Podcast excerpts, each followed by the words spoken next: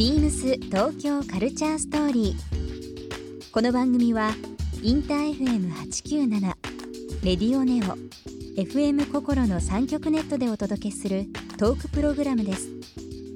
案内役はビームスコミュニケーションディレクターの土井博志。今週のゲストは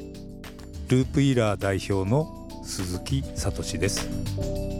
釣り網スウェットを広めたブランドループウィラー代表の鈴木聡さん。ビームスとは2006年から素材開発を共同で取り組んだ LW ミドルを発表したほか2017年には新たな別注生地となる LW エクストラライトプラスそして昨年はループウィラー20周年とビームスプラス20周年を記念した別注スーパーヘビーウェイトスウェットも発売されるなど深く関わってきました。そんな鈴木聡さんにものづくりへのこだわりや多彩な趣味のお話などさまざまなお話を伺います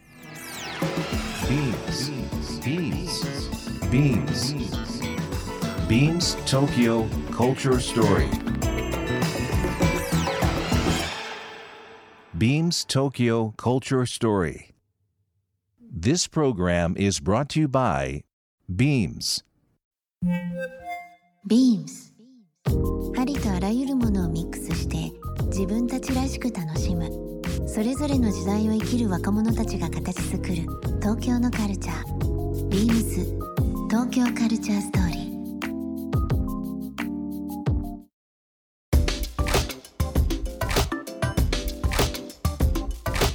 ビームスコミュニケーションディレクターの土井博です、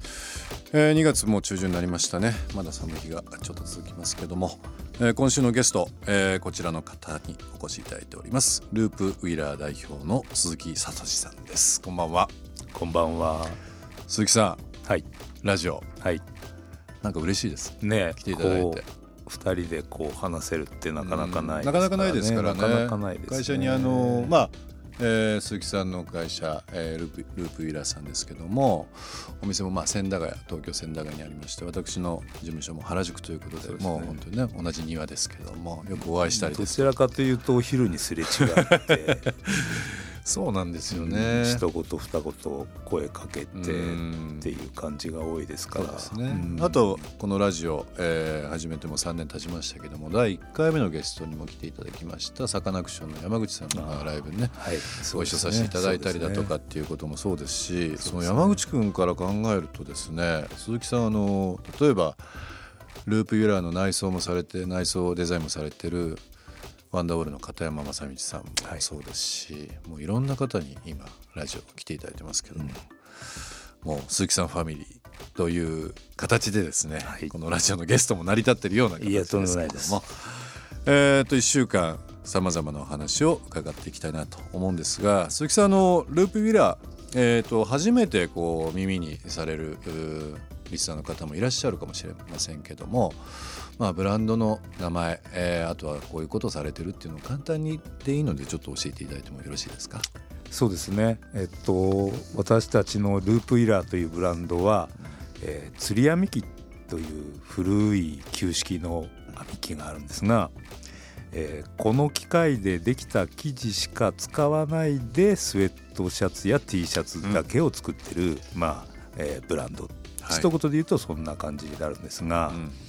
そのこの釣り網機っていうのが1964年5年あたりまで世界中ではポピュラーな機械だったんですが、はい、えー、1970年代に入るとまあえー、機械が全部新しい高速の機械に変わっていくんですね。はい、で、えー、本家のアメリカはこの機械を全部スクラップにしてしまったんですね。うんうん、日本のなんかこれ気質というか、性分というか DNA というか日本人はなんかやっぱ古いものを大事に大切に、うん、扱うっていうまあなんか気質みたいなのがあって、日本の和歌山にこの機械が現存していて、まあずっとしくしくとこの仕事を続けてきたっていうのがこの歴史なんですね。うん、アメリカはまあ戦後、まあ、ミッドセンチュリーにかけてその大量生産という形で、まあ、リスナーの方もイメージしていただけると分かるんですけど、まあ、本当旗織りのいわゆるこう縦と横をパンパンと詰めるようなものがオートメーション化されて大量生産。でできてそのアメリカの独特のそのゴワゴワとした古着でよく見られるようなその目の詰まり方ですか。でまあその釣り網の方でできるのは空気が入るんですよねあれそうですね。その1時間に1メーターぐらいしか編めないんですね、うん、なんでもうゆっくりゆっくり空気を含みながら編んでいくっていうのがこの釣り網の特徴というか、うん、まあ一番いいところですよね。うん、あの今いろんな形でですねおそらくですけども、まあ、ルピュラーが展開されてるアイテムとして、えー、クルーネックのスウェットブルゾンですとか、はい、まあ、フード付きのパーカーとか、まあ、T シャツとかいろんなアイテムありますけども、まあ、鈴木さんのそのものへのこだわりですとか、まあ、ブランド立ち上げに至ってあとはまあ今えー、サカナクションの山口君もそうですし、えー、最近だとこのゲストにも来ていただきましたけども玄々案の丸若君もそうですし、うん、もうなんかさまざまなブランド、まあ、藤原宏さんもそうですけどもいろんな形で、えー、展開されているものをですね、えー、とちょっといろいろ深くお伺いしていきたいなと思います。はい。はい、あの鈴木さん僕は一重になんかこう鈴木さんのブランドって何のブランドどういうブランドっていう時考えた時にもう本当もうズバリなんですけどもう世界一のこのスウェットアイテムを、もう本当にストレートにですねえー、ものに、まあ、変化させる魔術師だというふうに思うんですけども、まあ、着心地の良さとかね。うんまあそういったのもあってファンの層というのも若い方から年配の方まで幅広く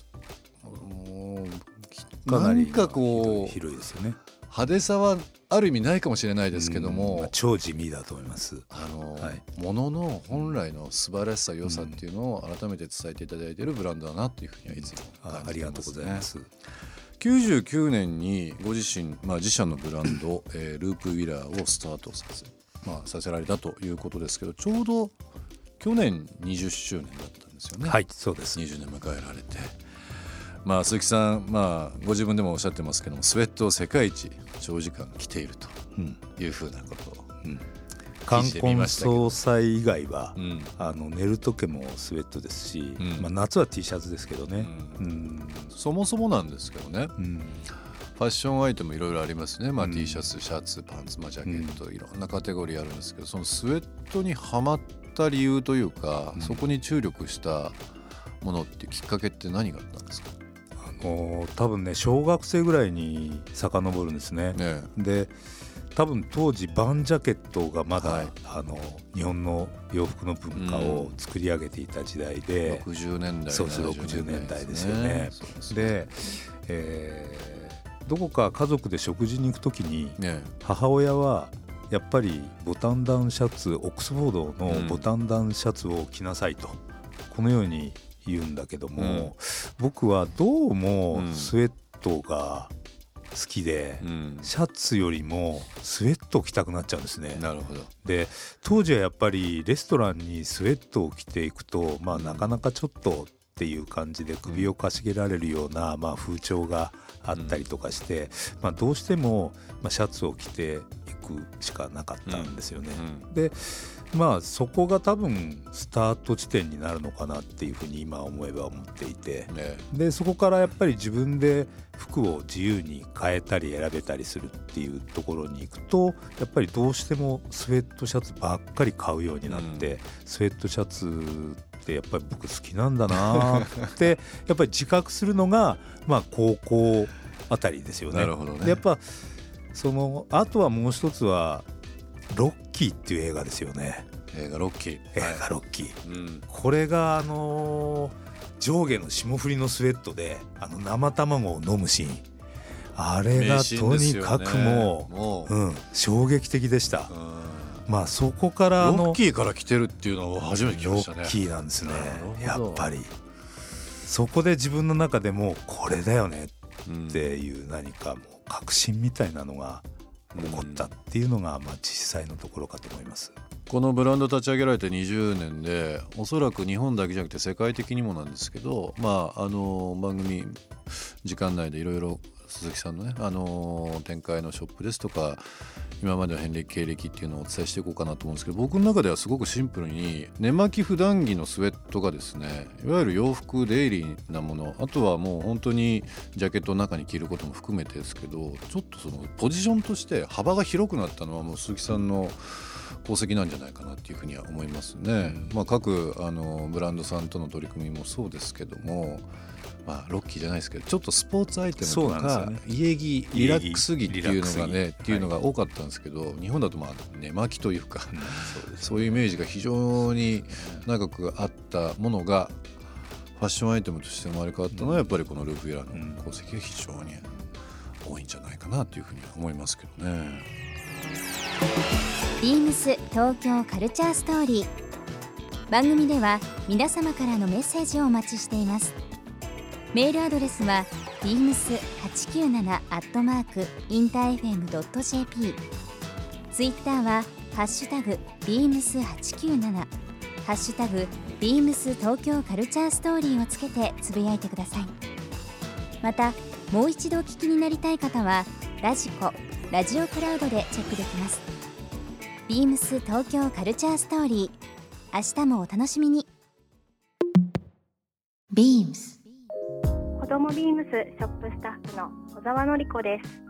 子供ビームス公式オンラインショップでは2月14日から3月15日まで赤ちゃんフェアを開催します。